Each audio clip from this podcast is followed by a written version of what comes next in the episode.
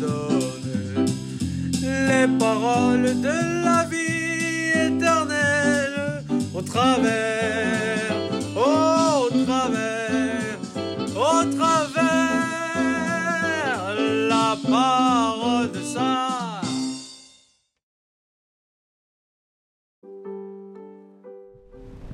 Si quelqu'un a des oreilles, qu'il entende. Bien-aimés dans le Christ, nous sommes constamment bombardés par de nombreuses propositions, par de nombreux signes, d'où l'urgence, l'importance de discerner la parole de Dieu à travers tout cela.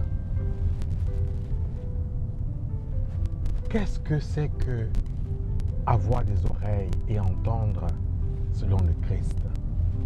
Le Christ ici invite au discernement. Il invite à porter une attention particulière à ce que nous entendons. Nous remarquons que le Christ s'adresse souvent à ses disciples, à ses proches, à ses apôtres en parabole. Son style vise à éviter que ses paroles soient instrumentalisées, utilisées pour des fins politiques, des fins idéologiques, des fins personnelles.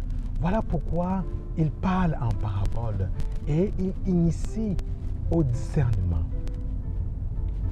Nous sommes invités urgemment, actuellement, bien-aimés dans le Christ, à discerner la parole de Dieu à travers tout ce que nous entendons, à percevoir la lumière de la vérité, la lumière, la splendeur de la vérité des propositions du Christ.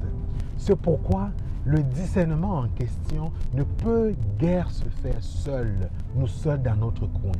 Nous devons et sommes appelés à discerner avec d'autres, à scruter la parole de Dieu avec d'autres, à prier avec d'autres et non pas seul dans son coin.